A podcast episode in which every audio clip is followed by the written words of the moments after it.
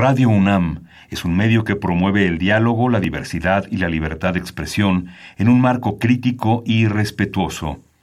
Los comentarios expresados a lo largo de su programación reflejan la opinión de quien los emite, mas no de la radiodifusora. Facultad de Contaduría y Administración, UNAM. 90 años.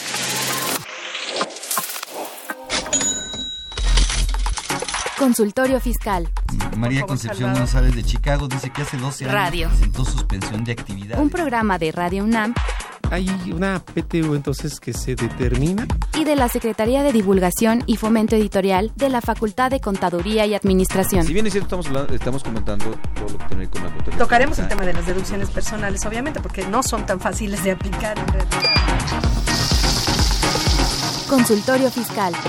Radio. ¿Qué tal? Muy buenas tardes, tengan todos ustedes. Eh, Mi nombre es Carlos Borgoa y una vez más sean bienvenidos a Consultorio Fiscal. Hoy en un día tan caluroso que la verdad yo creo que ni Cedillo, ni Trump, ni nadie lo tiene, ¿verdad? Pero bueno, estamos aquí muy, muy contentos de seguir platicando con ustedes los temas eh, de importancia por la época y en esta ocasión vamos a tocar el tema del reparto de utilidades, la participación de los trabajadores en las utilidades de las empresas, que se abrevia siempre como la PTU. Y para ello, pues tenemos dos invitados que nos van a ayudar a desarrollarlo de manera excelsa y ustedes se darán cuenta de eso. Quisiera presentar en primer lugar, si me lo permiten, al maestro Emilio Margain Barraza. Él es licenciado en Derecho por la Facultad de Derecho de la UNAM. Es maestro en Derecho por la Escuela de Derecho de la Universidad de Harvard. Es catedrático también de la Facultad de Derecho y miembro de la Barra Mexicana del Colegio de Abogados, del Colegio de Profesores de Derecho Fiscal y de la Supreme Court Historical Society. Participó previamente en su actividad laboral en el juzgado décimo de lo familiar, tercero de lo civil, tercero de distrito en materia administrativa en el Distrito Federal. También participó en la Junta de Conciliación y Arbitraje. Es socio director en el despacho Margain Barraza Asociados, SC. Ha participado en la elaboración de algunos libros en materia fiscal, también algunos eh, artículos que nos ha podido obsequiar y pues abogado postulante en materia fiscal y siempre le digo con cariño y broma el segundo mejor fiscalista de todo México. Maestro, bienvenido. Gracias, doctor, muy amable por su invitación. Sí, ya sé que voy detrás de usted, no hay No, problema. no, no, es broma, es broma. No, así me quito esa grave responsabilidad. No, crea, yo- yo ni fiscalista soy, pero bueno. Bueno, también nos acompaña el maestro Hipólito Romero Reséndez. Él es licenciado en Derecho por la Universidad Latinoamericana, especialista en Derecho Laboral por el Instituto de Especialización de la Junta Local de Conciliación y Arbitraje, maestro en Administración Pública por el Instituto Nacional de Administración Pública, catedrático en la Universidad de Anáhuac, en el Instituto Nacional de Administración Pública y el Instituto de Administración Pública de Tabasco. En sus cargos anteriores, él participó en el Instituto de Transparencia y Acceso a la Información Política, Pública perdón, del Estado de México y municipios, Instituto Federal de Acceso a la Información Pública y Secretaría de Economía, y también fue director contencioso de la Secretaría del Trabajo, director general adjunto de la Policía Federal, y actualmente pues es postulante independiente, y aquí con un gran gusto. Yo, yo si, algún, si algún día tengo dudas de laboral, siempre recurro a él. Bienvenido, maestro. No, muchas gracias. Yo me siento muy honrado en compartir la mesa con dos grandes fiscalistas. Muchas gracias. Bueno, ahorita llegan. pero- recuerden para los que nos escuchan que el programa se enriquece gracias a todo lo que es su participación, todas las dudas, todo lo que ustedes quisieran de alguna forma comentar y, ¿por qué no? Pues también algún chisme que nos quieran compartir, con gusto aquí estamos y los teléfonos es 5536-8989, repito, 5536-8989 o la alada sin costo 01800 5052 688, repito, 01800 5052 688 y lo mejor es que ya estamos a través del Twitter que es arroba con su fiscal pues para que no solo lo oigan sino que también nos puedan ver. Recordemos que este programa repito se enriquece con su participación pero previo a arrancar propiamente con lo que es el tema que hoy nos toca que es el reparto de utilidades vamos a ir rápidamente a la cápsula info fiscal Consultorio Fiscal. Radio. Info fiscal. Primero de mayo. La Secretaría del Trabajo y Previsión Social informa sobre el decreto por el que se reforman, adicionan y derogan diversas disposiciones de la Ley Federal de los Trabajadores al Servicio del Estado, reglamentaria del apartado B del artículo 123 constitucional, en específico los artículos 68, 69, 71, 73, 78, 79 y 84. 2 de mayo. La Secretaría de Seguridad y Protección Ciudadana comunica el otorgamiento del subsidio para el fortalecimiento del desempeño en materia de seguridad pública a los municipios y demarcaciones territoriales de la Ciudad de México y, en su caso, a las entidades federativas que ejerzan de manera directa coordinada la función para el ejercicio fiscal 2019. 3 de mayo. La Secretaría de Hacienda y Crédito Público reporta el acuerdo por el que se dan a conocer los porcentajes y los montos de estímulo fiscal, así como las cuotas disminuidas del impuesto especial sobre producción y servicios aplicables a los combustibles, correspondientes al periodo del 4 al 10 de mayo del año en curso.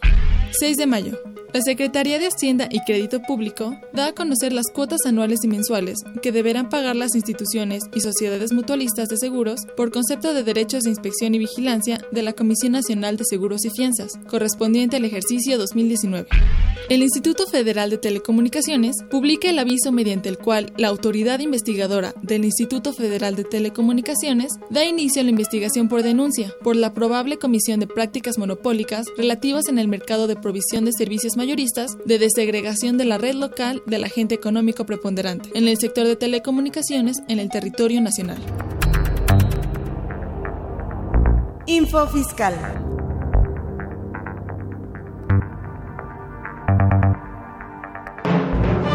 Ya te vi, ¿eh? Te estoy fiscalizando. Atentamente, el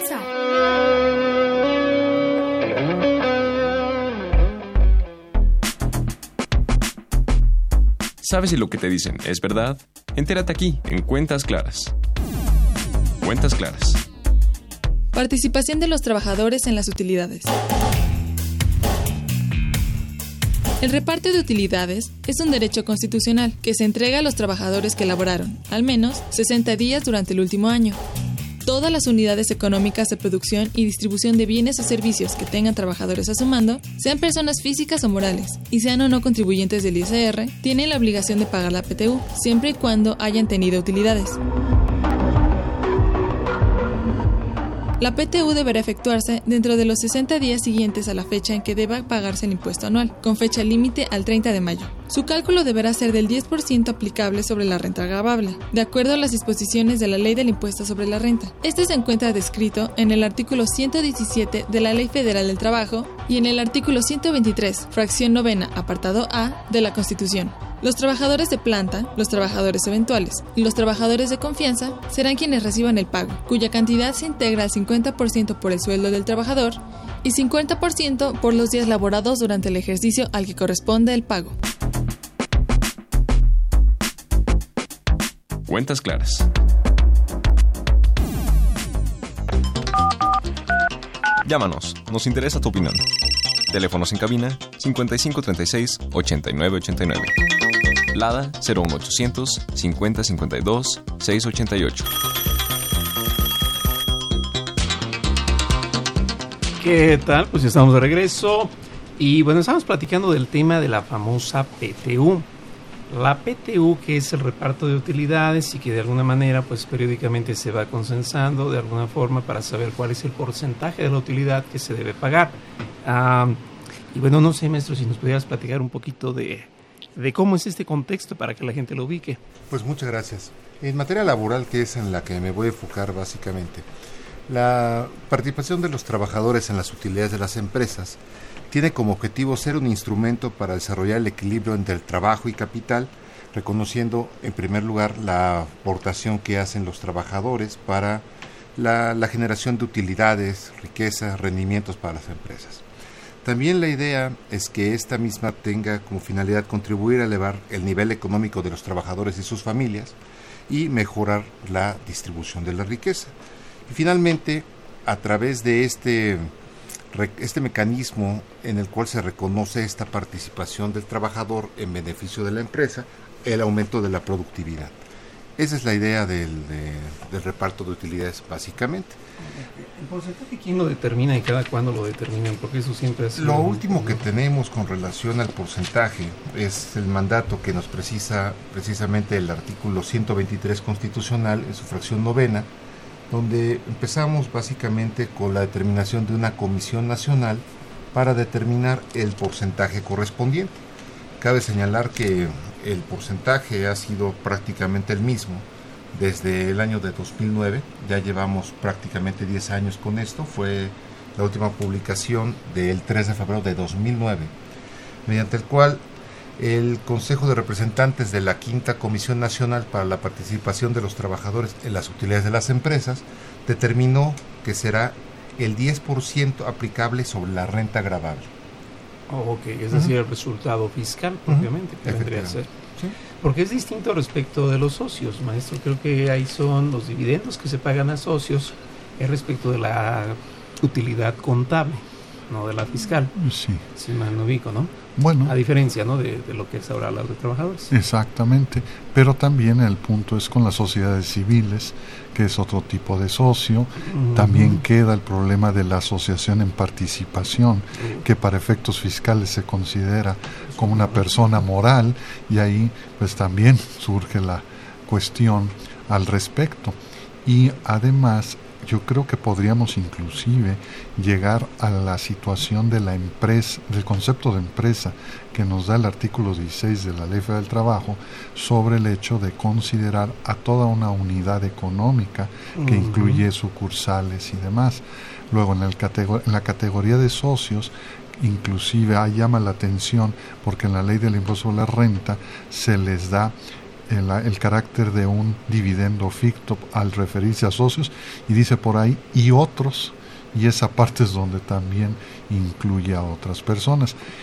Regresando a la sociedad civil, consideramos que sí está limitado el reparto de utilidades porque es una labor por su trabajo, es decir, de los socios en ese caso, a diferencia de la sociedad mercantil. En fin, tenemos varios problemas que podemos comentar, sí.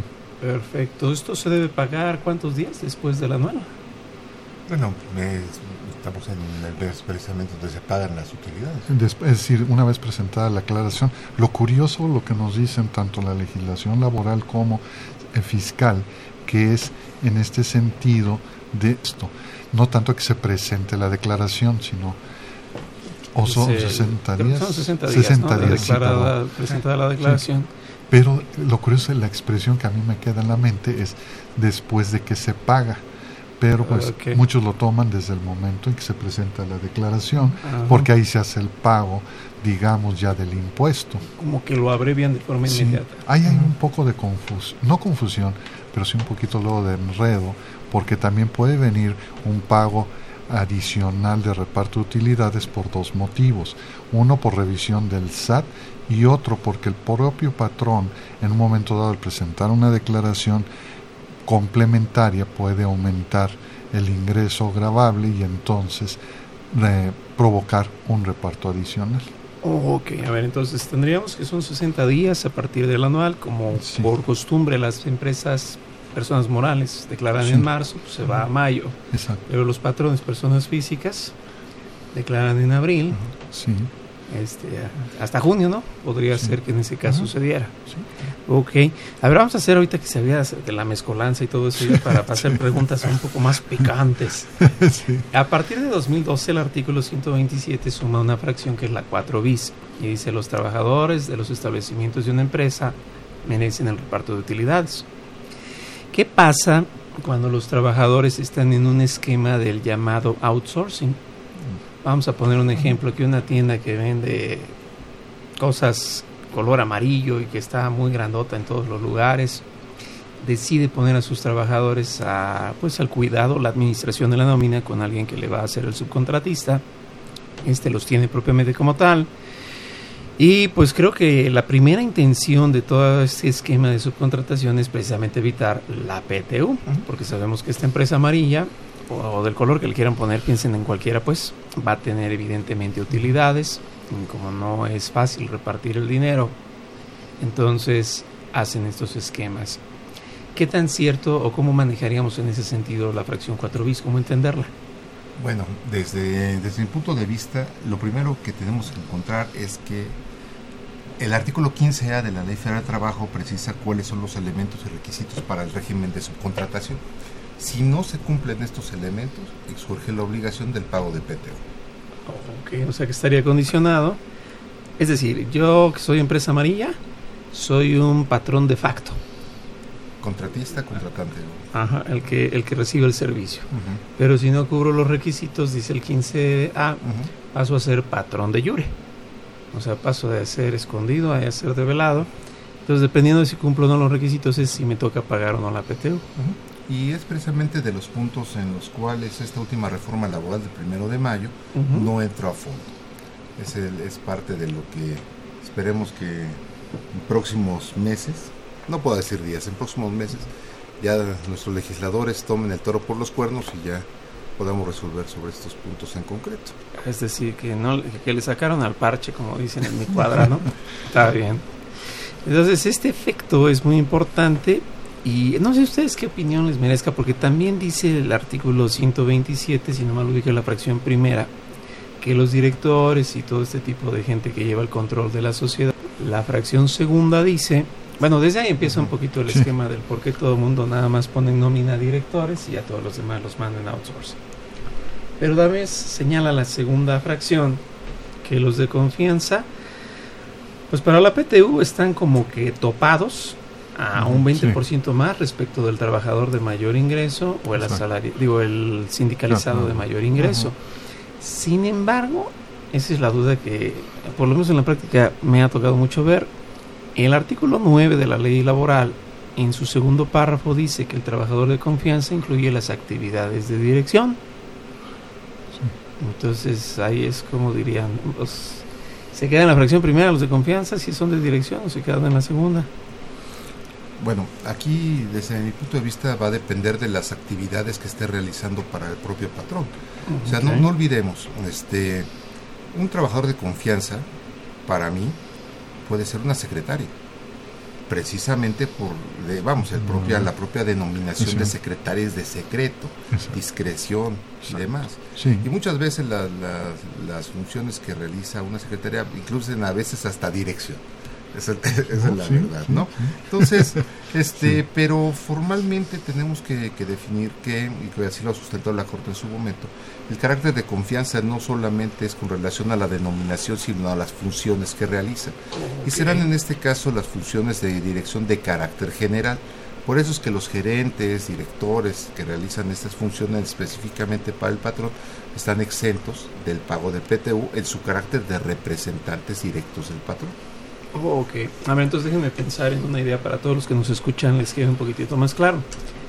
Si yo soy una empresa, vamos a pensarlo mediana, y no mediana en cuanto a ingresos, sino mediana en cuanto al cúmulo de personal, y le nombro a un solo director general, el que se encarga de todas las funciones, vamos a pensar que fueran 15 en la empresa, pequeñas, ¿no? Esas que son comercializadoras o cualquier cosa de cómputo.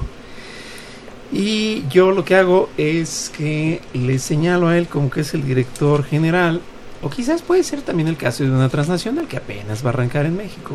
Le señalo como el director general y él es el único director general y él es el único que yo me quedo en nómina. ¿Ese único director general verdaderamente es un director o es de confianza? Bien, yo considero que en un momento dado si es director, porque seguramente tiene todas las facultades, que, me, eh, que podemos considerar son las de representación, administración y dominio. Y mientras mantenga todas estas facultades, es la empresa en sí misma. Pero al no tener equilibrio respecto de otros directores, como el de finanzas, el de, se me ocurre, ¿no? El de ventas, cosas así, no, al no perder el equilibrio no se le da toda la confianza. ¿Es lo que criterio ahí podría surgir? Sí, el problema es ver si efectivamente hay otros directores o, también ellos forman parte ah. del outsourcing, que puede ser. Por eso es, es un tema, digamos, o una, un escenario que depende de cada caso concreto, cómo se ha organizado cada empresa.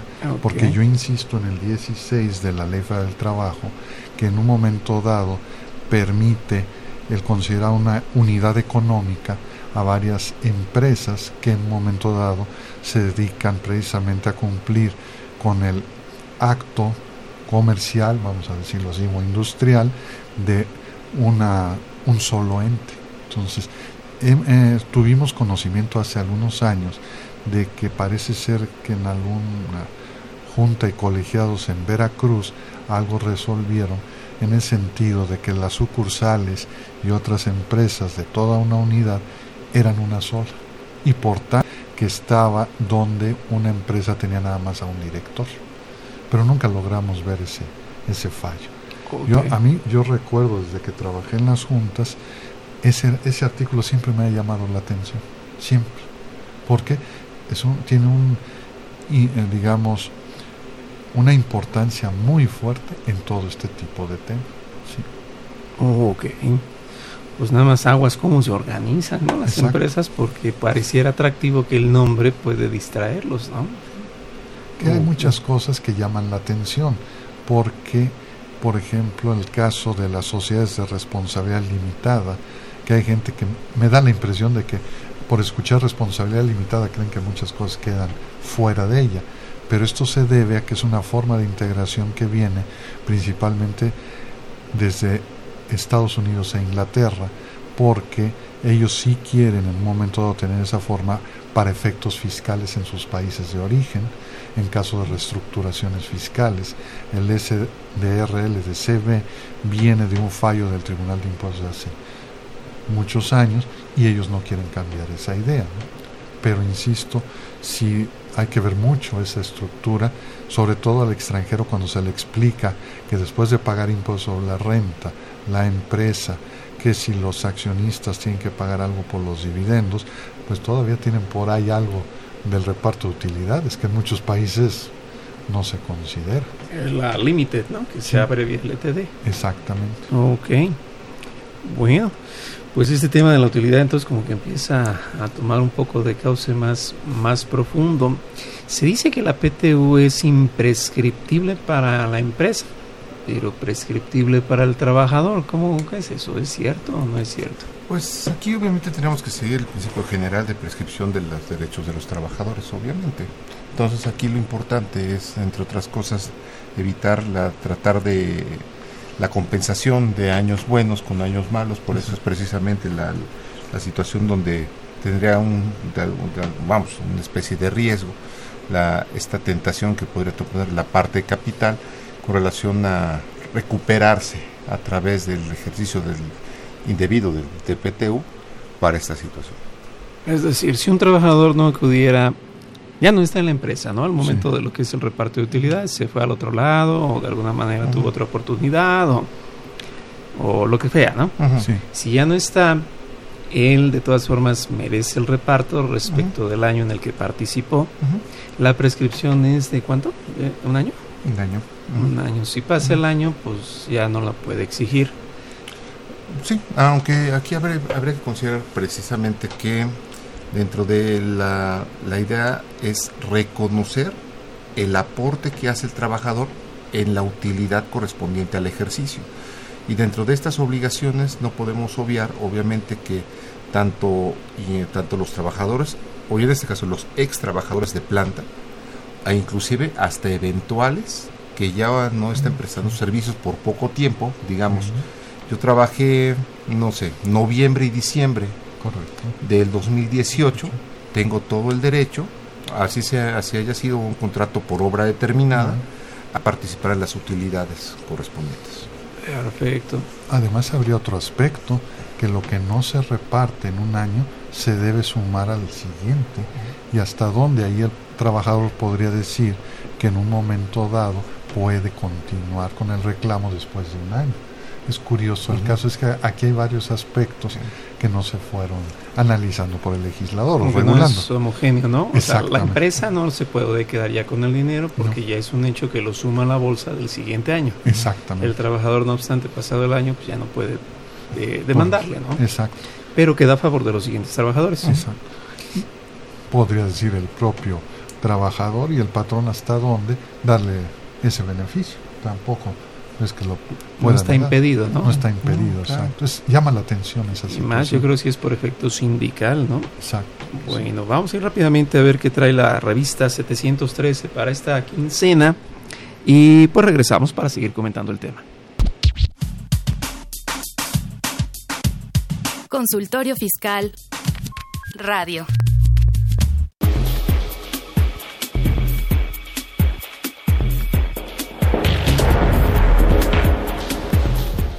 En esta edición, la 713 Consultorio Fiscal, como siempre, aborda interesantes artículos de corte jurídico, laboral, contable, financiero y fiscal. Ignacio Jaramillo Bermúdez aborda el tema Participación de utilidades a trabajadores, preguntas frecuentes, su respuesta en materia laboral y fiscal. Francisco Javier Martínez Ibáñez analiza los programas de autorregulación antilavado de dinero 2019. Alberto Ruiz Rioja presenta los cambios en la operación aduanera 2019, segunda parte, los nuevos tratados, el pago referenciado en comercio exterior y el expediente de la manifestación de valor. Vicente Velázquez Meléndez hace comentarios acerca de la condonación de adeudos fiscales en Ciudad de México. Estos y otros temas de gran interés se presentan en el número 713 de Consultorio Fiscal. Suscripciones a los teléfonos 5616-1355 y 5616-7755. También a través de la tienda electrónica publishing.fca.unam.mx o en la revista electrónica consultoriofiscal.unam.mx. Ve y escúchanos por Twitter, arroba con su fiscal. Aquí, oficial Satanasio. Comandante, tenemos un número de percepción 003. Se manifiestan dos sujetos. Uno reitera que no se le ha pagado su PTU y el otro que está mal calculada la retención del ISR. Ambos sujetos indican estar inconformes con la determinación de la parte acusada, que se hace llamar Patito Infeliz SADCB. Al parecer este patito tiene un problemón, comandante. Entonces, ¿los remito al contador? Y si no quiere, los mando a ya sabe dónde o los remito con ya sabe quién. Entonces los remito a escuchar la frecuencia de 860 de amplitud modulada los miércoles de 12 a 13 horas. ¿Qué le parece? Llámanos, nos interesa tu opinión. Teléfonos en cabina 5536 8989. Lada 01800 5052 688. Perfecto, pues ya estamos de regreso y tenemos ya una llamada con una pregunta. No sé si nos pudieran pasar la línea. ¿Quién habla? Hola, buenas tardes. Habla Noemí. ¿Qué tal, Noemi? Buenas tardes. Cuéntanos, ¿cuál es la duda? Mire, quisiera saber a partir de cuándo una empresa o un patrón está obligado a proporcionar el, el reparto de utilidades. Ok, perfecto. ¿Cómo se ¿A partir de computa el sería? plazo o en qué, cuándo se, sí, cuándo se surge la obligación para el patrón el repartir las utilidades a sus empleados? Ok. Eh, Pues sería los 60 días que comentábamos hace rato, después de el pago del impuesto, que va de la mano con el- la presentación de la declaración, porque en la declaración se tiene que cubrir el impuesto ya en la vía electrónica y de ahí empiezan a correr esos 60 días. Hay dos excepciones. Yo ¿no? creo que también, este, Noemí dijo, ¿verdad? Este, yo creo que la pregunta de Noemí también podría considerarse con relación a el régimen de excepción que tendrían las empresas de nueva, de nueva Ah, creación, sí. que eventualmente existe esta excepción de que durante, el- vamos, durante el primer año no tendrían, este, están obligadas al pago correspondiente. Así que también podría ser las de nueva creación que estén desarrollando un producto nuevo. Ahí tendríamos una salvedad inclusive de durante los dos primeros años. Y lo importante de esta determinación de un producto nuevo será que quien califica la novedad de un producto no es una autoridad laboral ni una autoridad fiscal, sino será la Secretaría de Economía la que determinará la novedad del producto correspondiente.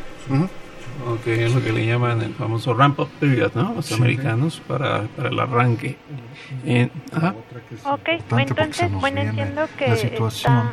del servicio doméstico están excluidos porque ya ven que ahora se Ah, viene cierto. el problema de que tienen, bueno, el problema se les tiene que inscribir en el régimen del Seguro Social. Esto va a dar origen a que se clarifique, ya quede plenamente firme la relación laboral, pero no hay reparto de utilidades ahí. Tampoco los que trabajan por su cuenta, ¿no? Que sería como un dentista, un médico, un abogado, ¿no?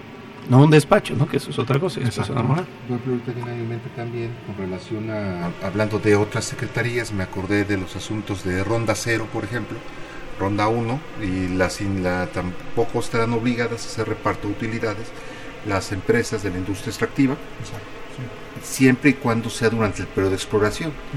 Tan pronto entre dentro del periodo de producción, ipso facto ya empezamos a ser obligados para la para el pago de PTU correspondiente. Otro tema fiscal, ¿verdad? Donde les decían, pues haz de cuenta que no has deducido todo, pero bueno, esa es otra historia. En tiempos. Los tiempos. Muy bien, Noemí, no sé si con esto queda resuelta o surgiera alguna otra más.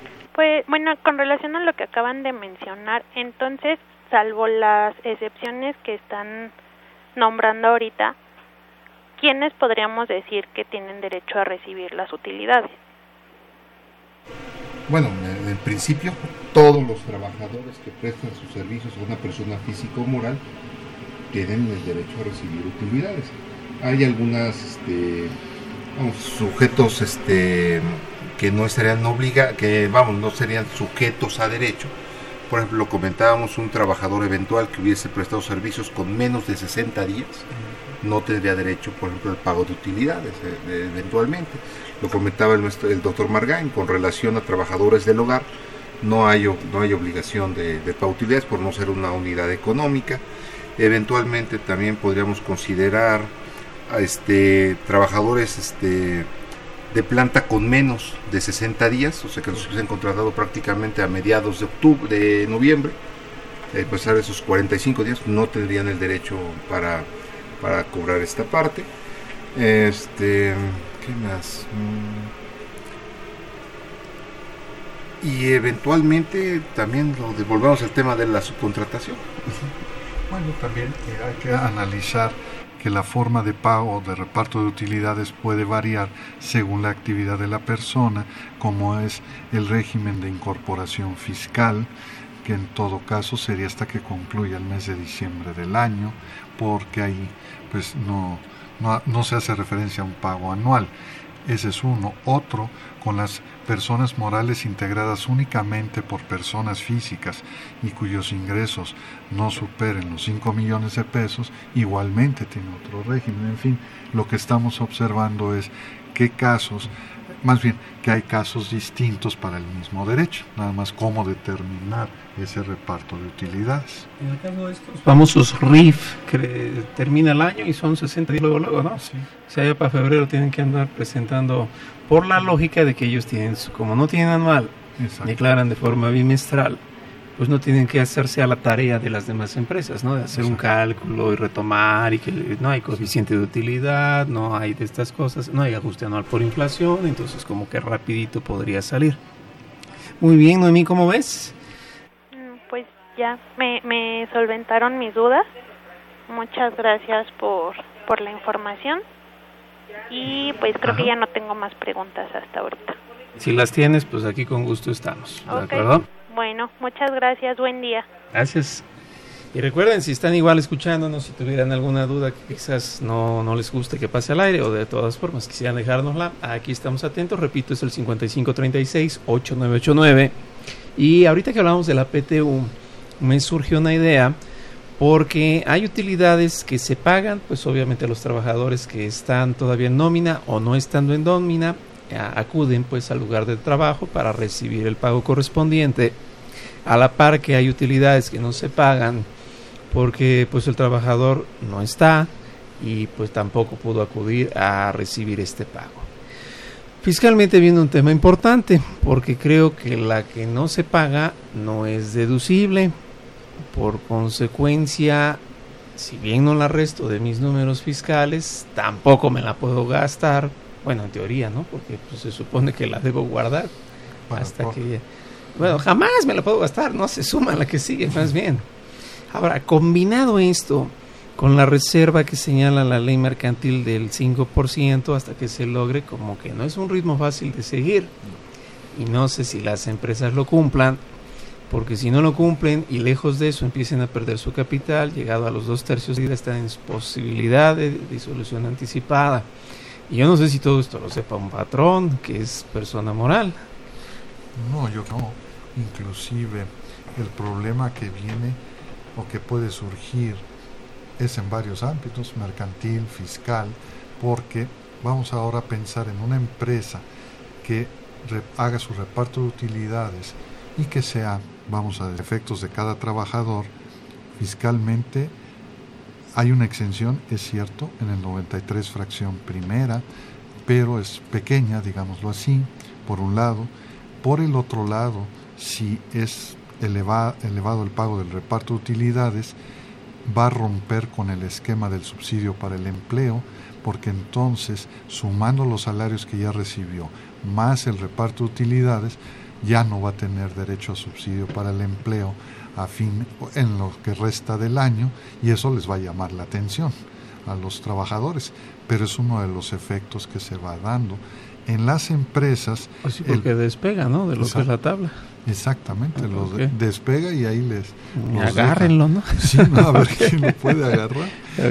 la retención que se les hace ahí, pues también les llama la atención a los trabajadores porque pues resulta un poquito elevado a lo que venían acostumbrados y además todavía falta hablar de si puede haber o no un reparto adicional con motivo de las objeciones de los trabajadores a las declaraciones en este caso.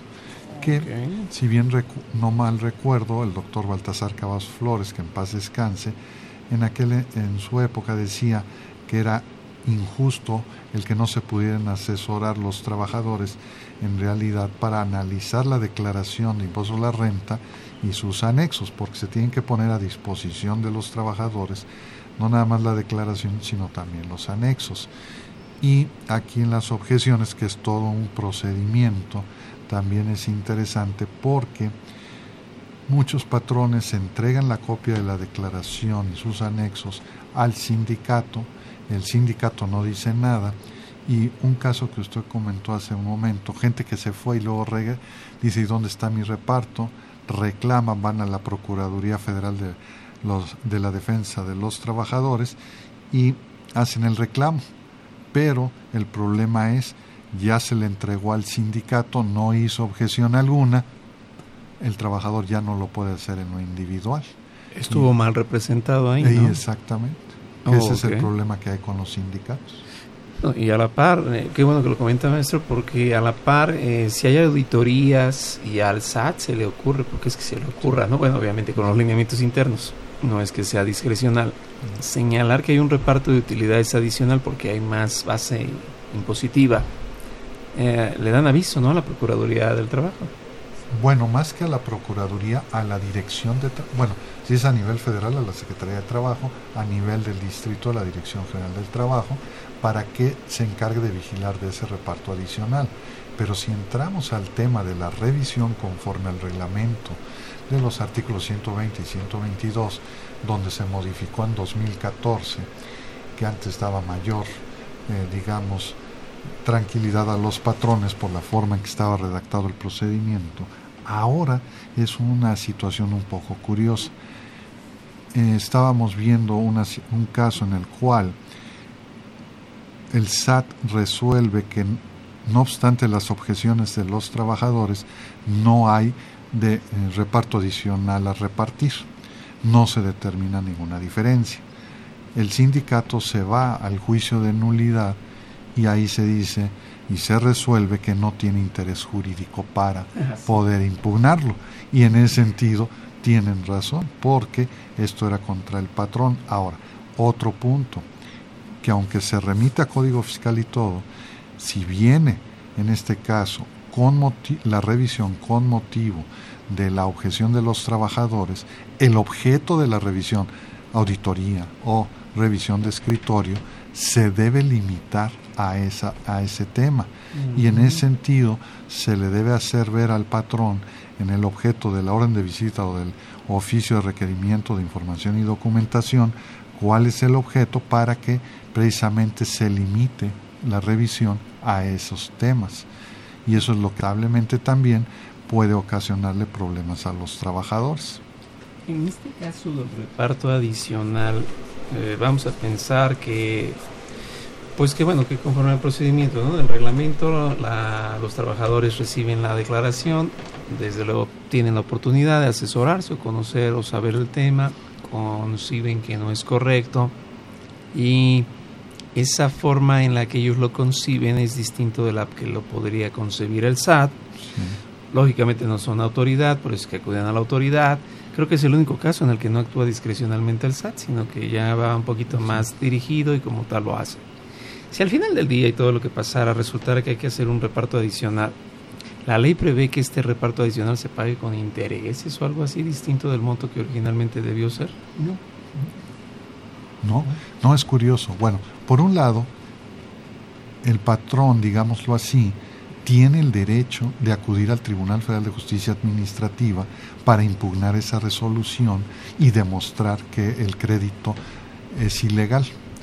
Lo que tiene que hacer el patrón es garantizar el interés de los trabajadores en un procedimiento para procesal establecido en la Ley Federal del Trabajo conforme al artículo 985, donde creo que ahora ya tiene 10 días para hacerlo una vez presentada la declaración. Pero le garantiza lo que hasta hoy en día todavía es la Junta, no al Tribunal Administrativo. Exacto, eso tiene que ir a la Junta que le corresponda y ahí sí en mi opinión, lo que tendría que garantizar en todo caso es el interés legal, en este caso eh, del Código Civil, para eh, el pago de este reparto adicional, porque no es un crédito fiscal. No, es un reparto que lo menciona el Quiere decir que entonces todos los patrones que de alguna manera, lo lógico pues es que se inconforman por el pago propio de ISR y se van por el juicio de nulidad.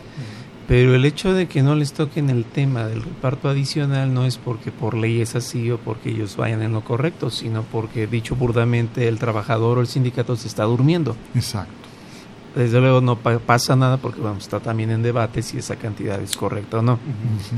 Entonces, pero no obstante al patrón se le pueden juntar los problemas si además de litigar y garantizar lo propio de ISR y todo lo que ya sabemos ante el tribunal y para el SAT, se le viniera también a juntar el trabajador porque tendría que garantizar ahora, además del crédito fiscal, en la Junta actualmente todavía de conciliación y arbitraje, el monto del reparto. Claro, sí. Y adiós empresa. No, porque pues lo, lo, está garantizando, no lo está pagando. Se lo gastó antes, se lo gastó antes. Ah, bueno, ya se lo gastó, ¿no? Pero depende al juicio, al resultado del juicio de nulidad, porque si este le es favorable al patrón, pues no va a pagar nada, ni el crédito fiscal ni el crédito laboral, por así llamarlo. Ok, entonces eso es un tema junto con el que platicábamos hace un momento también, de que si el trabajador no fue a pedirlo, tampoco se lo debe gastar en ningún momento porque se suma a la bolsa del siguiente año. Exacto. Ok, a ver, Carmen nos llama y nos hace una pregunta y dice, ¿una persona contratada por outsourcing recibe reparto de utilidades? Bueno, aquí nos remitimos nuevamente a lo que comentábamos hace rato. Yo me refería al término como lo maneja la, Ley Federal del Trabajo, que es el de subcontratación. Y volvemos al punto, si es, este, cumple con lo dispuesto actualmente por el 15 A, eventualmente pues, se dará o no el pago correspondiente. El caso es cumplir con los requisitos específicos del 15A, punto. O sea, él recibe los de su patrón oficial y aparte puede recibir los del otro también. En dado caso. Ok, pues sí son dos utilidades. ok, eh, el contador anónimo pregunta. Dice, ¿cómo funciona el reparto de la PTU? Así lo leo y a lo mejor ahorita lo interpretamos, que se fusiona a mitad del ejercicio. Yo creo que se refiere de la empresa que se fusiona a mitad del ejercicio. ¿Cómo varía por ahí? Bueno, depende de qué empresa estamos hablando en un momento dado la fusionada, la fusionante, y cómo precisamente está pasando el activo y el pasivo de un lado al otro, en fin, ahí sí tendríamos que, eh, vamos a decirlo así, eh, hacer el análisis de cómo quedaría el trabajador en, qué, en cuál de las dos empresas se quedó. Ahí hay que y cómo queda el anterior y el posterior, sí. Hay que considerar una, una situación concreta, nada más quería por esta parte. Si, son si están funcionando, no son empresas de nueva creación. No. Y vienen arrastrando, obviamente. Exacto, perdón, sí. Algún no, sí, tiene razón, está yo ¿Sí? pensando en decisión. No, no, no. Sí, sí, sí, sí. Perdón. No, sí, queda una. Y ahí entonces, con todos los derechos y obligaciones Por de los supuesto, trabajadores, exactamente. efectivamente, sí. Ok, hay dos tipos de fusión, recuerdo, la de absorción y la de integración. Exacto. Esto sería importante para los contratos, creo yo, ¿no? Si se crea una nueva, como que habría que, de alguna forma, por, pues quizás por orden, ¿no? No tanto por jurídico, como que actualizar los contratos, ¿no? No. Por prestaciones que pudieran variar. Pues sí, aquí, aquí obviamente habría que, obviamente dentro del documento de intención que tuviesen las empresas eh, eventualmente, pues sí, el, este, el pasivo laboral puede ser significativamente diferente una, entre una y otra. Y no, debemos omitir que los derechos de los trabajadores son irrenunciables. Entonces, para adelante todo, ¿no? Bueno, y eso- a trabajo igual, salario igual. Claro.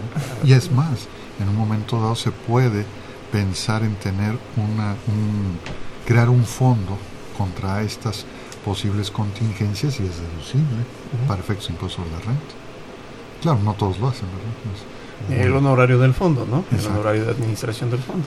Eh, no tanto, como no, tal, más ¿no? que nada los fondos para prever precisamente el pago de estas contin- contingencias a los trabajadores, que no todos lo, lo hacen, es muy... Claro. Digo, porque en el sentido, digo, para que la gente no se nos vaya a confundir, Sí. la PTU como tal jamás es deducible. Ah, no, sí, es jamás. disminuible. Sí. Solamente se resta. Exacto. Y luego la gente sale con la idea de que si no es una deducción, entonces no debe cubrir los requisitos y no se debe emitir el comprobante fiscal.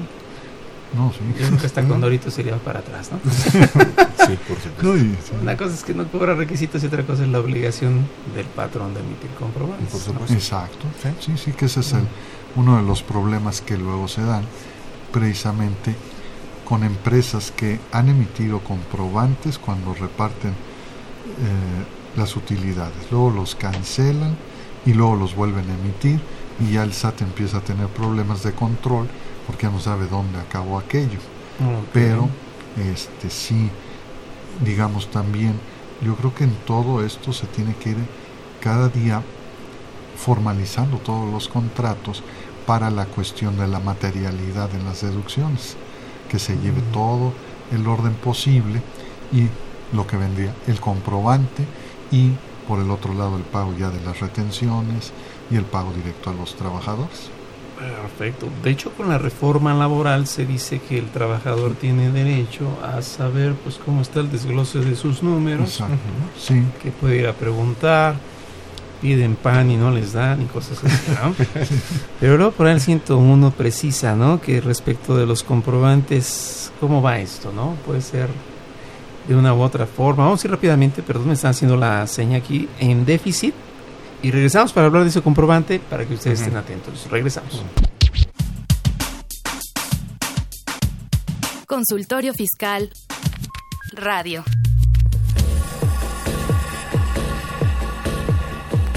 En déficit. Con José Silvestre Méndez.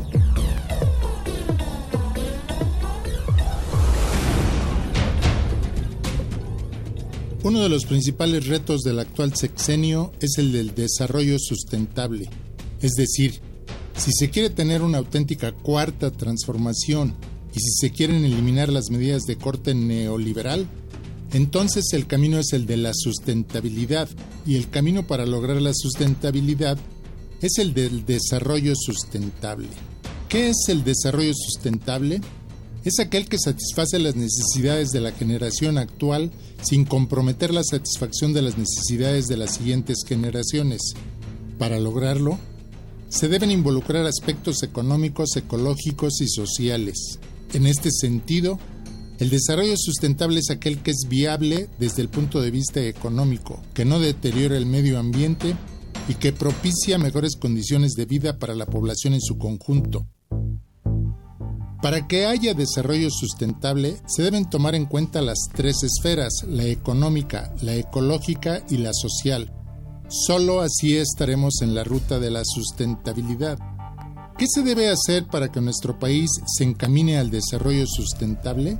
Se pueden hacer muchas cosas que señalo a continuación y que se deben incorporar al Plan Nacional de Desarrollo 2019-2024. En primer lugar, propongo instrumentar políticas públicas de acceso a los ocho derechos humanos en materia económica, social y ambiental, es decir, planteo un nuevo pacto social encaminado al bienestar de la población, al desarrollo económico con base en la generación de empleos dignos o decentes y que contribuya a la conservación ecológica. El sistema de bienestar que propongo debe permitir el acceso y disfrute a toda la población de ocho derechos humanos básicos, alimentación, educación, salud, vivienda, medio ambiente sano, derechos laborales, seguridad personal y tiempo libre para el ocio. Este sistema de bienestar debe hacer énfasis en los grupos vulnerables de la población, en la equidad de género y buscar el bienestar infantil y juvenil. Se debe fortalecer la planta productiva con base en las pequeñas y medianas empresas y con énfasis en la generación de empleos dignos o decentes. Impulsar la redistribución del ingreso en forma personal, social y regional hasta llegar al ingreso universal, es decir, para todos. Este nuevo pacto social, que incluye el sistema de bienestar, debe tratar de cumplir con los 17 objetivos del desarrollo sostenible o sustentable. Para lograr el desarrollo sustentable que amplíe el bienestar de la población, se debe implementar una reforma financiera integral que permita mayor captación de ingresos públicos, grabando a los que han estado exentos por mucho tiempo, que permita un mayor gasto social y en infraestructura, además de una adecuada administración y fiscalización de los recursos públicos. La base del modelo de desarrollo sustentable debe ser el fortalecimiento del mercado interno, el desarrollo y fomento de cadenas productivas y de valor, sobre todo, desarrollar cadenas de proveedores en forma nacional, regional y local. Desde luego, se debe acabar con la corrupción y la impunidad, haciendo que impere la ley y sobre todo la justicia.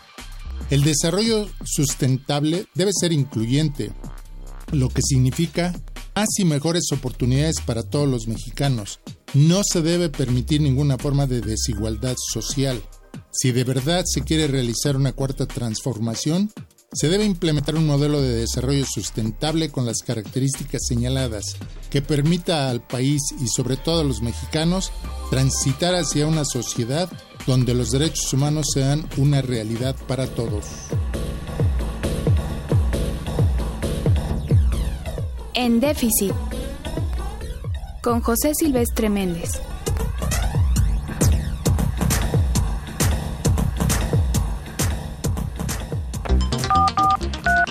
Llámanos, nos interesa tu opinión. Teléfonos en cabina 5536 8989. Lada 01800 5052 688. Ok, pues estamos de regreso y acuérdense que estábamos viendo la PTU y bueno, platicábamos en este sentido de los comprobantes. ¿Qué dice la ley laboral hoy en día de los comprobantes? El CFDI, ¿no? Este puede ser, creo, de dos formas, ¿no? Sí, sí muchas gracias. Este, pues ya la reforma laboral este, publicada el primero de mayo nos refiere en su artículo 101, prácticamente su último párrafo, que refiere que los recibos impresos deben contener firma autógrafa del trabajador para su validez.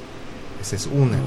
Los recibos de pago contenidos en comprobantes fiscales digitales por Internet, CFDI, pueden sustituir a los recibos impresos.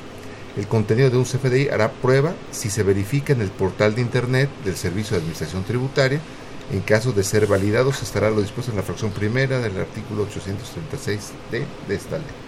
Pues ahí están las dos opciones. Ahora, en la forma práctica, ¿qué podríamos, le, le, recomendamos a la gente que lo imprime, que se lo firmen? Por demandas, ¿no? Cualquier cosa de estos estilos. Bueno, parte, como decimos luego en la práctica, papelito habla, ¿no? Y luego hay problemas en la forma en que las empresas van manejando los comprobantes fiscales digitales. Entonces, sí es conveniente que tengan la firma. para Mm. demostrar el cumplimiento.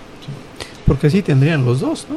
El, y el físico. Y totalmente de acuerdo, para efectos de defensa de, de la empresa, comprobar que efectivamente se hizo el pago, fírmame que recibiste. Así es. Por aquellas contingencias ¿no? que puedan surgir en litigio. Ok. Pues este tema sí, sí, sí, avanza, avanza, avanza, ¿no? Ahora, para el cálculo de lo que es la, la famosa PTU, me, da, me queda claro que por la ley del impuesto sobre la renta no se debe restar la PTU pagada anteriormente ni las pérdidas que tenga la empresa. De tal forma que puede salir con una pérdida fiscal, pero dependiendo de cómo estén los números, dependiendo, insisto, de cómo estén los números, sí pagar una utilidad. Es el caso, ¿no? Sí. Salvo que en ese año saliera con pérdida. Correcto. Si trae pérdidas anteriores, esas no las restan. No. Salvo que en este año saliera con pérdida, ¿no? Ok, ya caray, pues sí, sí, sí se empieza entonces a poner como en color de hormiga, la PTU. Esto da una historia así medio macabra. ¿Qué pasa después de la PTU entonces? El trabajador puede hacer esta referencia con este procedimiento. ¿En cuánto tiempo podríamos decir que queda el trabajador, digo el patrón, fuera de lo que es el reparto adicional? ¿Cuánto tiempo viene quedando fuera? Para que no se confíe Sí. que es solo el año, ¿no? Pues sí, pero en este sentido, en, en los trabajadores al tener a través del sindicato o el representante de la mayoría un periodo para objetarlo, podemos considerar que en ese momento, si se pasa ese periodo, pues ya no habría preocupación por parte del patrón en cuanto a lo que pudiera venir a futuro. Sería ya para otros años. ¿sí? O sea que ahí se agarra de la mano con el efecto del SAT, ¿no? Sí. Tiene que Sí, es que ponerse es a rezar cinco años para que no le vayan a... No, yo- bueno, puede ser por un lado, efectivamente, pero como les decía hace rato, no comentaba el que en un momento dado, eh, si es a base de la objeción de, la, de los trabajadores, pues sí, ahí sí, digamos que en un momento dado tendríamos un periodo en el cual si no se hace por parte del SAT el ejercicio de su facultad, para ese caso específico, yo podría decir que ya no puede hacerlo después. Que claro, si lo llega a hacer sin decirlo, que es con motivo de objeción de trabajadores, a los cuatro años y determina una diferencia en el reparto de utilidades, es otra forma de verlo. Eso que comenta entonces es muy interesante, porque en términos generales el trabajador que deja de participar en una empresa y tiene el derecho a este reparto, sabemos que cuenta con un año a raíz de que esta empresa diga, pues yo tengo tanto.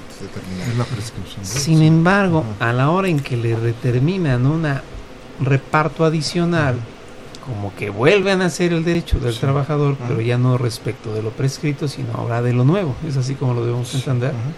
Pues es que puede quedar hasta dentro de lo prescrito, porque como la autoridad tiene eh, todavía varios años para poder determinar contribución, consecuencia, reparto adicional, pues pudiera darse ese caso. Por eso les decía que aquí hay bien, vienen varias cosas. ¿no? Ahora, ¿qué pasa si hubo una revisión donde el trabajador ni supo, el sindicato objetó la declaración y el SAT resuelve que ya no puede ser, este, que no hubo ninguna diferencia y nos dice precisamente en el artículo 121 que la resolución definitiva dictada por la misma Secretaría no podrá ser recurrida por los trabajadores.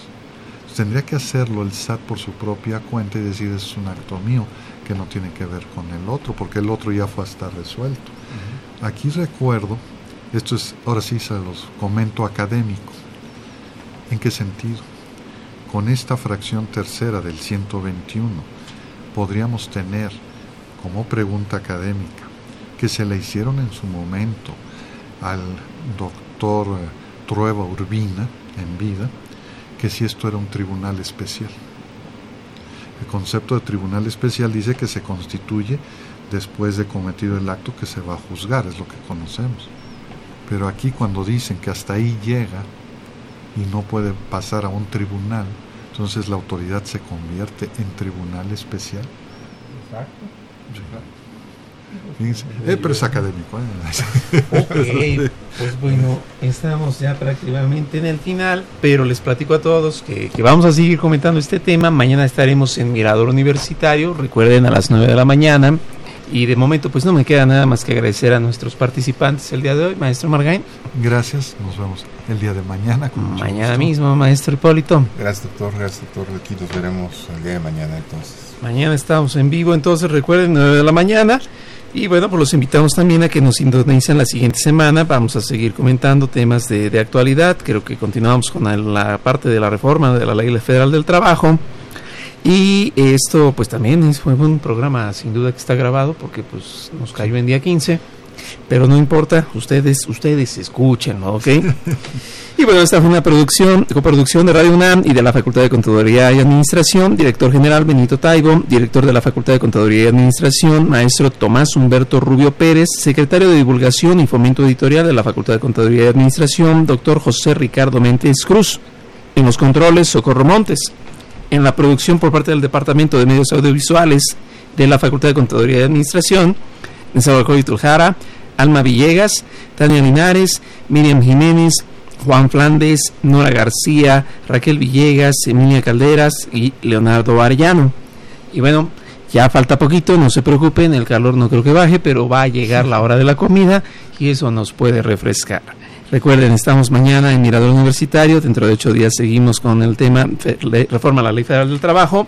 Y recuerden, Facultad de Contabilidad y Administración, 90 años de cambiar realidades. Hasta la siguiente.